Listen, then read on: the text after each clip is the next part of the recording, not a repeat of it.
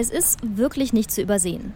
Einerseits wegen der Deutschlandfahne auf dem Dach, andererseits, weil es architektonisch einfach komplett raussticht. Also einladend wirkt es nicht gerade auf mich. Ich stehe direkt vor dem Bundesfinanzministerium in der Wilhelmstraße, in der Mitte von Berlin.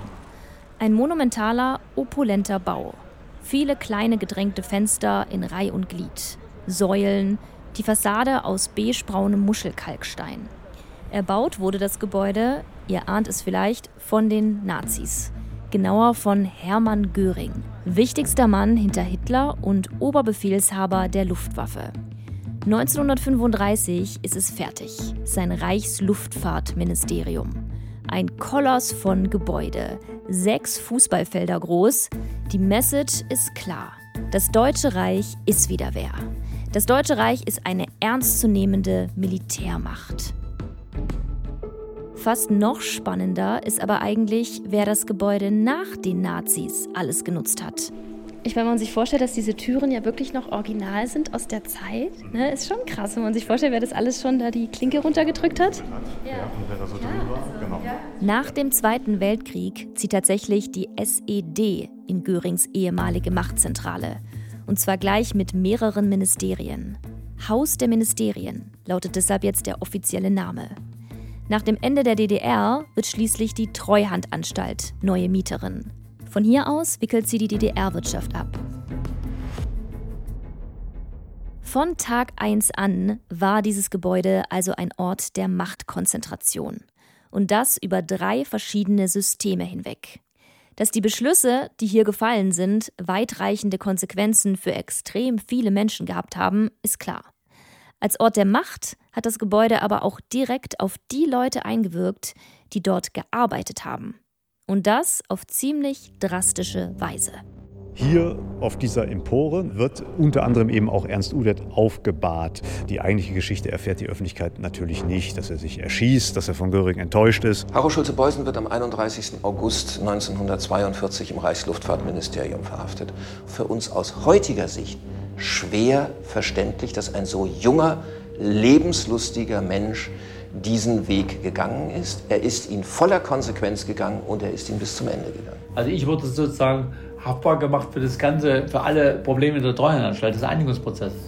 Ja, da war ich sozusagen, weil ich eben mit dieser verhassten Behörde, ich war sozusagen der Kollaborateur. Drei Schicksale, alle eng verknüpft mit ihrer Arbeit in diesem Gebäude. Um sie wird es in dieser Podcast-Folge gehen.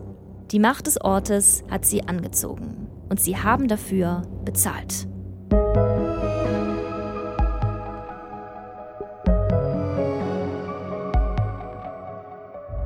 Ihr hört Geheimnisvolle Orte.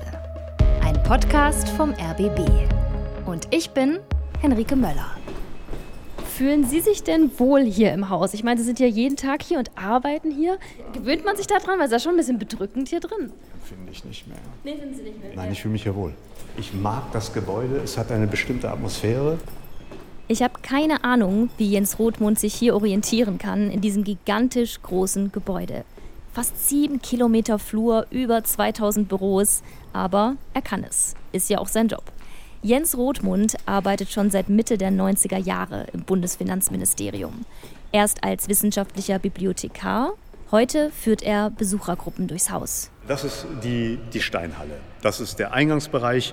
Die Gäste, die hier reinkommen, äh, werden eben Teil dieser schon im Grunde im Ehrenhof beginnenden Inszenierung, äh, die das Haus hier für sie vorsieht, atmosphärisch. Man wird es vermutlich geschafft haben, den Gast auf den ersten zehn Metern hier einzuschüchtern. Ich verstehe, was Jens Rothmund meint.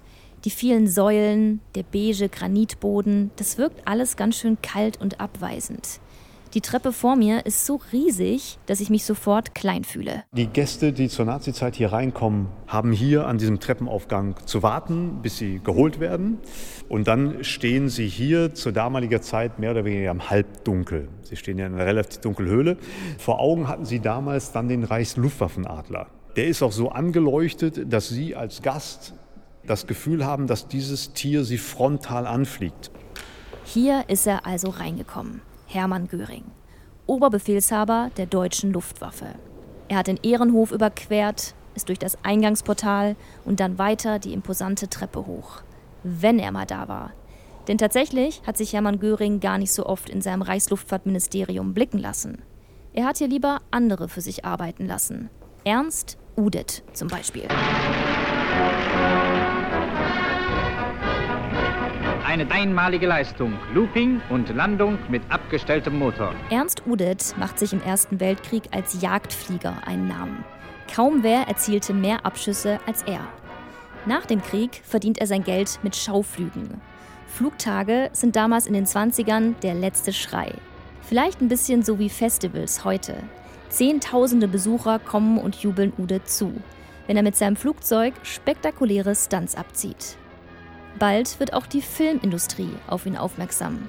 Udet, der Retter in der Not, der andere Menschen durch seine Flugkünste aus dramatischen Situationen befreit. Ich meine, kann es einen besseren Helden geben? Sehen Sie mir, Frau, mit der Fliegerei ist das so eine Sache.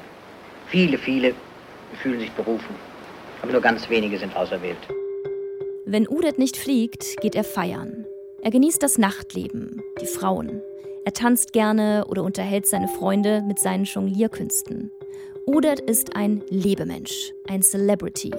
Einer, mit dem man sich gerne schmückt. Also der erste Grund für den wirklich begnadeten und begeisterten Flieger Ernst Udet, sich den Nationalsozialisten anzunähern, war eigentlich das ständige Werben, das Drängen von Göring. Er wollte es eigentlich gar nicht. Er wollte weiter seinen Luftzirkus machen mit Flugschauen, mit Filmabenteuern. Das war sein Leben. Das ist der Flugzeugarchäologe Holger Steinle. Göring will Udet unbedingt haben. Er braucht ihn fürs Image, für Propagandazwecke. Udet und Göring kennen sich schon länger. Zwar nicht gut, aber sie sind etwas, was man vielleicht als Dudesfreunde beschreiben könnte. Wie Udet war auch Göring Jagdflieger im Ersten Weltkrieg. Sie teilen die gleiche Vergangenheit. Zählt das denn nicht? Doch Udet bleibt hart.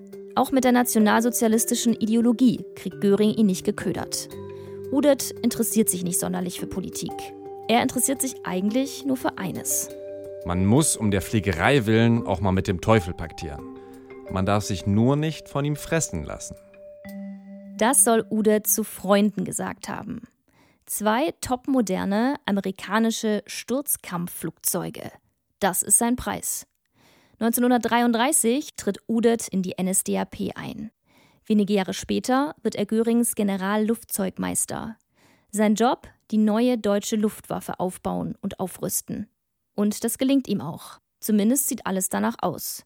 1939 besiegt Deutschland Polen. Nach gerade mal fünf Wochen. Und was die Luftwaffe in Polen versprochen hat, wird diese Luftwaffe in England und Frankreich halten. Doch Göring, den wir hier übrigens gerade im Originalton gehört haben, irrt sich. Das Deutsche Reich kassiert gegen England eine heftige Niederlage. Es ist die bis dahin größte Luftschlacht der Weltgeschichte. Über 2000 deutsche Maschinen werden abgeschossen. Mindestens genauso viele Piloten sterben. Die angeblich so überlegene deutsche Luftwaffe, sie entpuppt sich als Illusion. Und dann mussten eben Schuldige gefunden werden. Und da war Göring ähm, ein Meister seines Faches. Also er hat die ganze Schuld auf Udet geschoben, dass er als Zuständiger für Nachschub, für Neuentwicklungen einfach versagt hat, um von seinem eigenen Versagen, er war ja der Oberbefehlshaber und auch Chef des RLM, um davon einfach abzulenken. Udet spürt, wie der Druck auf ihn mit jedem Tag größer wird. Er muss liefern. Er darf Göring nicht wieder enttäuschen. Gleichzeitig fühlt er sich der Aufgabe immer weniger gewachsen. Er ist Flieger, kein Stratege. Allein jeden Tag in seinem Büro im Reichsluftfahrtministerium am Schreibtisch sitzen zu müssen, ist eine Qual für ihn. Also betäubt er sich immer häufiger mit Alkohol und Drogen. Es wird einsam um den ehemaligen Starflieger. Seine Freunde wenden sich von ihm ab. Mit einem, der bei Göring in Ungnade gefallen ist, wollen sie nichts zu tun haben. Nur noch wenige halten zu ihm. Udets Freundin Inge Bleile ist eine von ihnen. Am 16. November 1941 klingelt gegen 9 Uhr morgens ihr Telefon. Es ist Udet. Was er ihr genau sagt, ist nicht bekannt. Inge Bleile wird jedoch später sagen, Udet habe einen verzweifelten Eindruck gemacht. Auf einmal hallt ein Schuss durchs Telefon. Dann nichts mehr. Absolute Ruhe. Auf der Stirnseite des Bettes entdeckt die Polizei später die Worte Eiserner, du hast mich verlassen. Eiserner. Das ist der Spitzname Görings. Der große Held, der die Macht der Luftwaffe irgendwo verbirgt. Ein solcher Mensch begeht Selbstmord. Da muss irgendwas faul sein. Und dies musste natürlich unter allen Umständen vertuscht werden. Und dann wurde eben halt die Mehr des heldenhaft bei der Erprobung einer neuen Waffe Verunglückten in die Welt gesetzt und dementsprechend dann auch inszeniert. Genau, so, ja. So, das sieht aus wie ein Festsaal. Das ist der große Saal. Ähm, hier auf dieser Empore, natürlich eine andere, als sie das jetzt ist, äh, wird Ernst Udet aufgebahrt hier. Es wird eine Riesenzeremonie veranstaltet. Mit militärischen Ehren wird er hier äh, versehen. Die Einheiten sind aufgebaut, natürlich Luftwaffe in erster Linie. Darauf legt Göring Wert, dass in seinem Reichsluftfahrtministerium die Luftwaffe natürlich sichtbar wird. Es gibt Feuerschalen, die hier drumherum stehen. Es gibt Blumenbouquets. Das Haus ist geflaggt mit zum Teil bis zu 10 Meter hohen Hakenkreuzfahnen. Die Wochenschau berichtet darüber. Abschied von Ernst Udet, der sich um den Aufbau der deutschen Luftwaffe unvergängliche Verdienste erworben hat. Wie heuchlerisch sich diese Zeremonie für Udets Freundin Inge Bleile angefühlt haben muss. Vor allem als Göring sich neben Udets Sarg stellt und das Wort ergreift. Der Reichsmarschall spricht zum letzten Male zu seinem alten Kampfgefährten. In seiner Rede nennt er ihn seinen besten Kameraden, der durch seine Taten unsterblich geworden sei. Er werde immer zu den größten Helden Deutschlands zählen. Inwiefern hat denn Göring jetzt mitentschieden, wie es hier innen drin aussieht, aber auch von außen, wie der Bau gestaltet wird? Ähm, ich denke, das hat er sehr wohl ganz entscheidend mitentschieden, weil er auch den Architekt hier gezielt anfordert. Göring will Sagebiel, er kriegt ihn auch. Ähm, Hitler lässt ihm da freie Hand bei der Auswahl seines Architekten. Wenn man es weiß, sieht man es. Die Ähnlichkeit zwischen dem großen Saal und dem anderen bekannten Berliner Gebäude, das Ernst Sagebiel entworfen hat, dem Flughafen Tempelhof. Der Baustil ist genauso monumental und geradlinig. Eine schlichte Strenge, gepaart mit einzelnen klassizistischen Elementen. Ob ein gewisser Oberleutnant des Reichsluftfahrtministeriums wohl auch damals hier war bei Udets Begräbnis? Oder saß er während der Festlichkeiten in seinem Büro im fünften Stock? Nicht mal ein Jahr später nimmt auch sein Leben hier ein jähes Ende. Der Name des Mannes Haro Schulze Beusen, führender Kopf eines Widerstandsnetzwerks, das als Rote Kapelle bekannt wurde. Haro Schulze Beusen. Ich fand ja schon Ernst Udets Geschichte tragisch. Der Lebemensch, der eigentlich nur fliegen will und sich von den Nazis verführen lässt. Aber Haro Schulze-Beusen, vielleicht beschäftigt mich sein Schicksal besonders, weil ich das so unfassbar beeindruckend finde, wenn jemand bereit ist, im Kampf gegen Unrecht sein eigenes Leben zu riskieren. Geliebte Eltern, es ist nun soweit. In wenigen Stunden werde ich aus diesem Ich aussteigen. Ich bin vollkommen ruhig und ich bitte euch, es auch gefasst aufzunehmen. Es geht heute auf der ganzen Welt um so wichtige Dinge, da ist ein Leben, das erlischt, nicht sehr viel. Was gewesen ist, was ich getan, davon will ich nicht mehr schreiben. Alles, was ich tat, tat ich aus meinem Kopf, meinem Herzen und meiner Überzeugung heraus. Und in diesem Rahmen müsst ihr als meine Eltern das Beste annehmen. Darum bitte ich euch. Dieser Tod passt zu mir. Irgendwie habe ich immer um ihn gewusst, es ist mein eigener Tod wie es einmal bei Rilke heißt. Haro Schulze-Beusen wächst in Duisburg auf, in einer bürgerlichen Familie. Sein Vater ist Marineoffizier. Die Eltern sind stolz auf ihren ältesten Sohn. Haro ist wissbegierig, wortgewandt, klug. Schon in der Schule interessiert er sich für Politik. Nach dem Abitur zieht er nach Berlin, um Jura zu studieren. Das Studium bricht er allerdings bald wieder ab und wird stattdessen Herausgeber einer politischen Zeitschrift namens Gegner. Hinter dem Gegner stand das Konzept, alte Parteigrenzen zu überwinden und quasi zu einer neuen politischen Formierung zu kommen.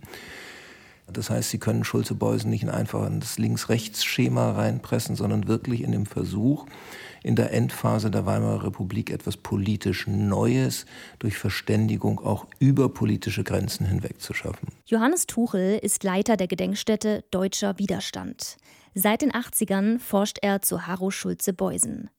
In den Jahren nach seinem Tod wurde der oft als Kommunist dargestellt. Doch das stimmt nicht, sagt Tuchel. Harro Schulze-Beusen war ein Suchender. Im Vorwort seiner Zeitschrift Gegner schreibt er: Wir haben kein Programm, wir kennen keine steinernen Wahrheiten. Das Einzige, was uns heilig ist, ist das Leben. Das Einzige, was uns werthaft erscheint, die Bewegung. Den Nazis ist diese politische Offenheit ein Dorn im Auge. Wer nicht für sie ist, ist gegen sie. Im April 1933 stürmen SS-Mitglieder die Redaktionsräume des Gegner. Sie verschleppen Schulze Beusen und seinen jüdischen Kollegen Henry Erlanger in einen Folterkeller.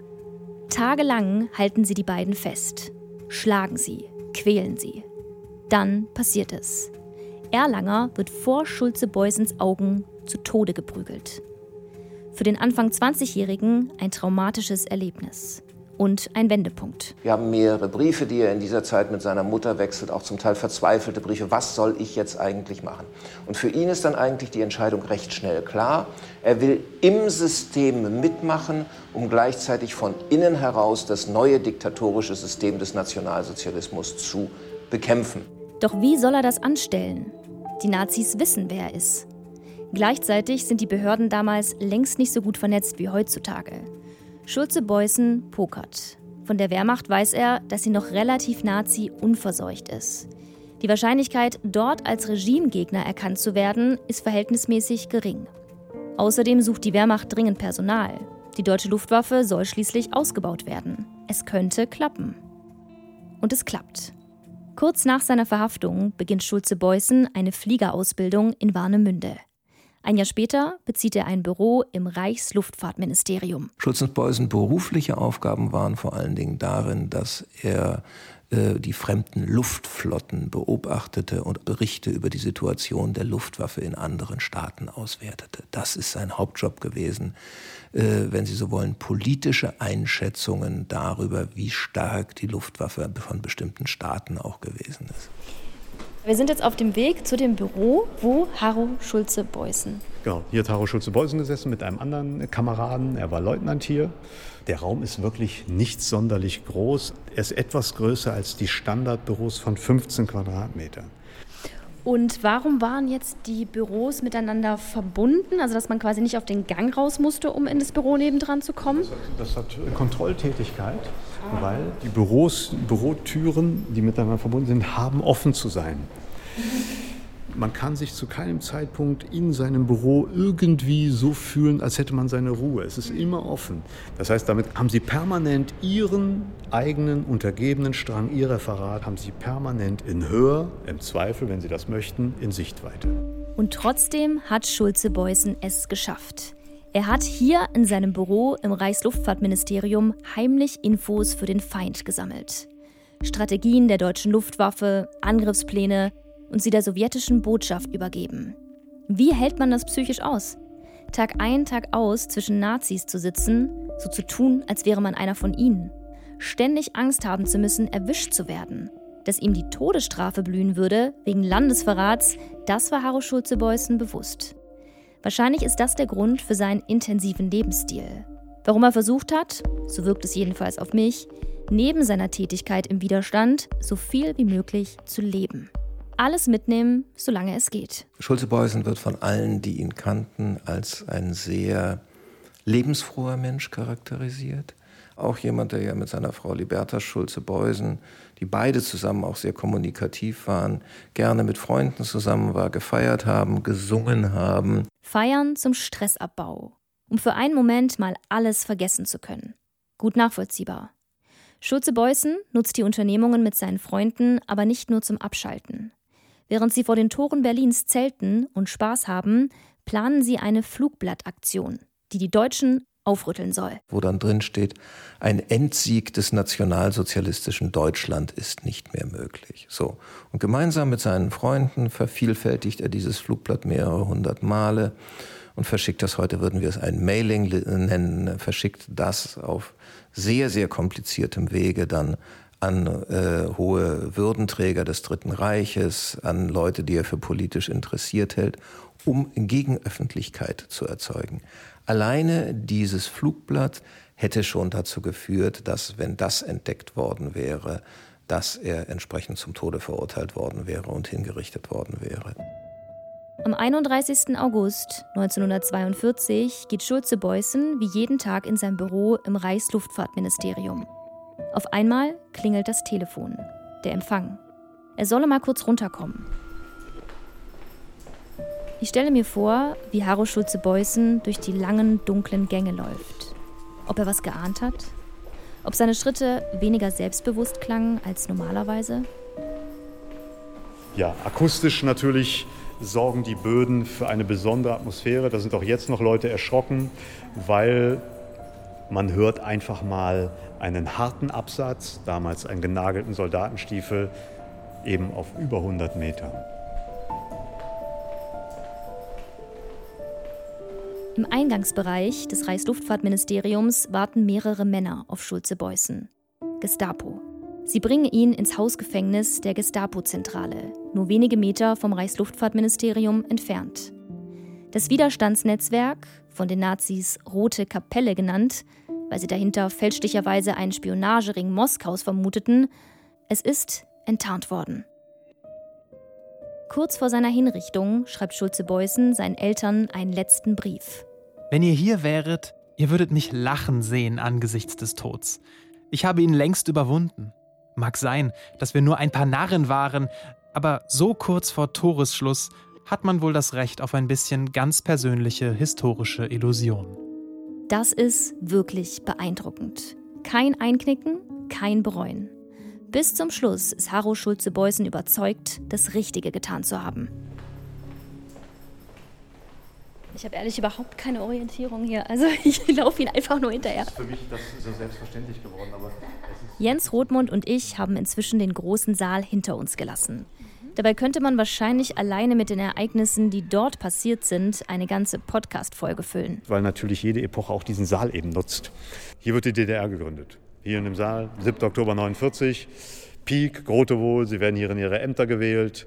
Die Verfassung der DDR wird hier vorgestellt. Vorher wurde sie hier ausgearbeitet. Es ist schon irgendwie krass. Da zieht die DDR-Regierung, die sich als maximal antifaschistisch versteht, ausgerechnet in eine ehemalige Nazi-Behörde. Nur wenige Jahre nach dem Ende des Zweiten Weltkriegs.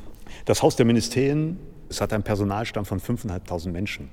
Hier sind 16 Behörden der neuen Ministerien. Das heißt, ganz, ganz viele Ostdeutsche haben zu diesem Gebäudekomplex ein ganz anderes, einen ganz anderen Bezug als der Nazi-Kasten der ersten neun Jahre. Als das hier dann als Haus der Ministerien genutzt wurde, was wurde denn verändert? Also zum Beispiel, wo wir unten gleich lang gehen werden, wieder gab es eine Geschäftszeile. Es gab einen Blumenladen, einen Buchladen, Lotto Totto Annahmestelle, eine Strumpfreparaturwerkstatt. Im sechsten Stock gab es eine Sauna. Das heißt, man hat für die Angehörigen des Hauses der Ministerien einen sehr kompletten Ort gestaltet zum Arbeiten, aber auch eben zum Leben, zum Sein. Jens Rothmund führt mich zu einem Seitenausgang des Gebäudes. Kurz darauf stehen wir auf dem Platz, an dem sich am 17. Juni 1953 der ganze Ärger der DDR-Bürger entlädt. Sie haben die Schnauze voll von Normerhöhungen und Versorgungsmängeln. Ein besonderer Platz, ja. Jetzt läuft hier gerade eine Schulklasse vorbei.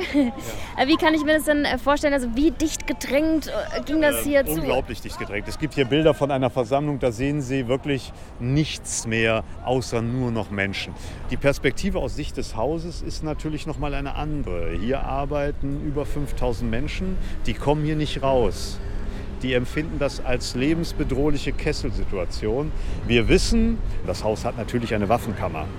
Die Waffen werden ausgegeben es gibt auch durchaus ähm, Augenzeugen, die sagen, es sei aus dem Haus geschossen worden. Wir haben dafür keinerlei Belegen, wir wissen es nicht. Ja. Knapp 40 Jahre später muss es für Detlef Scheunert ähnlich ausgesehen haben. Detlef Scheunert, der einzige ostdeutsche Direktor bei der Treuhand. Es ist morgen, Dienstbeginn. Scheunert lenkt seinen Wagen auf den Platz neben dem Seiteneingang. Von dort aus geht es zu den Parkplätzen direkt vor dem Gebäude. Doch so weit kommt er nicht. Ich habe so Situationen erlebt, wo ich hier reingefahren bin, dass wütende Arbeiter vor der Tür standen, äh, deren Betrieb zur Privatisierung anstand oder zur Stilllegung und die das natürlich nicht akzeptieren konnten, vielleicht auch nicht verstehen und äh, die ihre Wut loslassen wollten, ihre Ohnmacht und die dann halt da gestanden haben mit irgendwelchen äh, Werkzeugstangen und haben dann irgendwie gegen die Tür oder auf die Autos geschlagen oder haben jedenfalls ihre Wut rausgelassen. Detlef Scheunert ist gerade mal 30, als er zur Treuhand kommt. Als Referent des letzten Wirtschaftsministers der DDR lernt er eines Tages zufällig Detlef Carsten Rohwedder kennen, damaliger Präsident der Treuhandanstalt. Er soll ihn bespaßen, solange Rohwedder auf seinen Termin im Wirtschaftsausschuss wartet. Die beiden kommen ins Gespräch. Und am Ende hat, sagte der plötzlich spontan in seiner ihm eigenen, etwas lockeren, saloppen Art zu mir, Scheuert, kommen Sie zu mir, da können Sie lernen, wie Marktwirtschaft funktioniert. Im Gegenzug soll Scheunert ihm und der Treuhand Einblicke in die DDR-Wirtschaft geben. Wie steht es wirklich um die Betriebe? Was gibt es zu beachten? Wo sind die Fallstricke? Scheunert ist beeindruckt von dem Jobangebot, von der Chance, von Rohwedder. Was damals keiner ahnen konnte, etwa ein Dreivierteljahr nach diesem Gespräch wird Rohwedder in seinem Haus erschossen. Die RAF bekennt sich zwar zu dem Mord, wer genau das Attentat verübt hat, ist allerdings bis heute nicht geklärt. Ihm zu Ehren wird das Gebäude der Treuhandanstalt am 1. April 1992 in Detlef Rohwedderhaus umbenannt. So heißt es übrigens auch heute noch. Erst habe ich als Assistent beim Vorstand angefangen und dann nach sechs Monaten wurde ich Direktor. Als einziger Ostdeutscher war das natürlich eine große Auszeichnung. Und ich war natürlich unheimlich ehrgeizig mit meinen 30 Jahren. Jetzt, jetzt packen wir es an das Gefühl, wir machen das Richtige. Es ist zwar etwas sehr, sehr Hartes, aber es ist notwendig und ich wollte natürlich auch diesen Geist hier, der sollte verschwinden. In Görings ehemaligem Ministerium soll es endlich menschlich zugehen, demokratisch, fair. Doch ziemlich schnell muss Scheunert feststellen, die ostdeutsche Bevölkerung nimmt das, was die Treuhand macht, ganz anders wahr. So soll der Weg in eine bessere Zukunft aussehen? Das haben sie sich anders vorgestellt. Wir haben mal so eine Analyse gemacht in der Treuhandanstalt unter Rohwetter noch. Da kam raus, also, und da war schon mit Großzügigkeit, mit sehr viel Großzügigkeit. Ein Drittel der Betriebe waren lebensfähig eingeschätzt worden. So, und diese Härte, die hat sich an diesen Mauern, haben sich, sagen wir mal, die Verzweiflung, die Enttäuschung, die Emotionen der Menschen, die, die sind gegen diese Mauern äh, geschlagen. Hier haben sich die Tränen abgespielt. Ja? Natürlich war das ein verhasstes Haus, weil hier war die Macht. Hier kamen die Leute aus ihren, äh, aus ihren Träumen. Immer häufiger muss sich Scheunert für seine Arbeit bei der Treuhand rechtfertigen. Seine Freunde können nicht verstehen, wie er da mitmachen kann. Beim Ausverkauf seiner ehemaligen Landsleute. Denn so sieht es für sie aus. Massenweise DDR-Betriebe werden geschlossen oder zu Spottpreisen an Wessis verkauft. Das war natürlich schwer zu vermitteln, zumal kein volkswirtschaftliches, betriebswirtschaftliches Wissen in der Bevölkerung existiert. Ich habe einen Cousin, der ist Handwerker. Ja, wie soll er das verstehen? Ich wurde ständig in Diskussionen vom. Also ich wurde sozusagen haftbar gemacht für das Ganze, für alle Probleme der Treuhandanstalt, des Einigungsprozesses. Ja, da war ich sozusagen, weil ich eben mit dieser verhassten Behörde, ich war sozusagen der Kollaborateur. Und, da, und dann hat es da mal einen vor dir, da wurde natürlich diskutiert und diskutiert und diskutiert. Also es war so weit, dass ich dann teilweise zu irgendwelchen Einladungen zu meiner Frau gesagt habe, du geh alleine. Das hat, das hat doch keinen Sinn. Die Arbeit bei der Treuhand wird für Scheunert psychisch immer belastender. Wegen der Kritik seiner Freunde, wegen der krassen Arbeitszeiten, manchmal kommt er erst am frühen Morgen nach Hause, aber auch wegen all der Menschen, denen er jeden Tag sagen muss, sorry, ihre Firma hat leider keine Zukunft. Man ist härter geworden, auch in der Sprache. Da ist eine Aggressivität entstanden. Äh, man ist aggressiver geworden und in der Argumentation klarer. Äh, in der Treuen hast du keine Zeit für große diplomatische Gespräche und sehr viel Empathie. Du musstest ja deine Entscheidung haben. Musst vorankommen. Im Herbst 1993 hat Detlef Scheunert schließlich genug. Er verlässt die Treuhand noch vor ihrem offiziellen Ende. Von den 110 Betrieben bzw. 78.000 Beschäftigten, für die er zuständig war, konnten 15.000 ihren Job behalten. Also knapp jeder fünfte. Und dann muss ich Ihnen sagen, es hat dann auch für ein Leben gereicht. Ich habe auch etwas empfunden, als ich hier rausgegangen bin, obwohl ich zu dem Zeitpunkt äh, 34 geworden bin, eine gewisse Erschöpfung. Erschöpfung wegen dieser starken Kräfte, die hier gewirkt haben. Also die einen, denen man, denen man sagen mal, ihr, ihr Leben, ihr Schicksal verändert hat. Die anderen, die diese Entscheidung trafen. Und die mussten das ja auch, auch für, für, sich, für sich vereinbaren. Die mussten das ja auch verarbeiten. Wenig später zieht Detlef Scheunert mit seiner Familie nach Westdeutschland. Dort wohnt er bis heute. Ostdeutschland besucht er nur noch selten. Es liegt schon so lange zurück, dieses Kapitel in Scheunerts Leben, und trotzdem habe ich gespürt im Gespräch mit ihm, wie sehr ihn diese Zeit noch immer beschäftigt. Die Anfeindungen, die er damals erlebt hat, die Härte, die er an den Tag legen musste, all das lässt ihn nach wie vor nicht los. Eine interessante Anekdote hat Detlef Scheunert mir noch erzählt. Und dabei musste ich an die Worte von Jens Rothmund denken, vom Anfang der Folge. Man wird es vermutlich geschafft haben, den Gast auf den ersten zehn Metern hier einzuschüchtern. Haargenau dasselbe hat Scheunert auch zu Treuhandzeiten beobachtet. Wenn Betriebsdirektoren vorbeigekommen sind, um über die Zukunft ihrer Betriebe zu sprechen. Wenn du da ankamst, also wer ja vorher vielleicht mit viel Wut losgefahren war, der war dann schon e-, etwas kleiner, als er angekommen ist. Ne? Äh, weil einfach die, das Gebäude hat schon einschüchternd gewirkt, würde ich sagen. Görings Nazi-Einschüchterungsarchitektur, sie hat also auch in den 1990ern noch gewirkt. Warum hat man das Gebäude nicht abgerissen? Hätte ich verstehen können. Es gibt aber natürlich auch gute Gründe, genau solche historisch belasteten Gebäude wie Görings Ministerium eben nicht abzureißen. Die Weiternutzung des Gebäudes bot die Chance, die eigene Geschichte als Mahnung und Erinnerung für die nächste Generation lebendig zu erhalten. So steht es auf der Webseite vom Bundesfinanzministerium. Für mich ist das Gebäude inzwischen irgendwie ambivalent. Ich finde es von außen nach wie vor kalt und abweisend. Mit seinem Inneren verbinde ich aber mittlerweile so viele Emotionen, so viel Leben. Die Angst, die Haro Schulze-Beußen dort täglich gespürt haben muss. Ernst Udits Verzweiflung, die psychische Belastung, der Detlef Scheunert dort ausgesetzt war. Und diese intensiven Gefühle, die sind immer noch da. Zumindest hat es sich für mich so angefühlt, als ich durch die Gänge gelaufen bin. So als hätten sie sich tief in seine Gemäuer eingenistet. In der nächsten Folge geht's an den Kurfürstendamm, Deutschlands bekanntesten Boulevard. In den 1920ern blüht dort das Leben. Intellektuelle, Künstler, Feierwütige, Tanzfreudige, alle treffen sich auf dem Kudamm. Viele von ihnen sind Juden. Auch deswegen ist der Kudamm den Nazis ein Dorn im Auge. Wer am Kurfürstendamm wohnte, wusste schon lange vor Januar 33, was da kommt. Weil spätestens ab 1930 die SS-Truppen hier regelmäßig rauf und runter marodierten. Am Kudamm führe ich euch auch zu einem ganz außergewöhnlichen Ort. Ja, das Besondere ist hier, dass wir jetzt gleich in ein Atelier gehen, was seit 102 Jahren so existiert wie am 1. April 1920. Zum Schluss habe ich noch einen Podcast-Tipp für euch. Wenn wir in die NS-Zeit schauen, wie in der heutigen Geheimnisvolle Orte-Folge, dann ist das, was damals als Straftat galt, aus heutiger Sicht eine Heldentat. Harro Schulze-Beußen ist für uns kein Verbrecher, er ist ein Held. Beim RBB-Podcast Im Visier, Verbrecherjagd in Berlin und Brandenburg, ist es meistens recht eindeutig, wer hier der oder die Böse ist.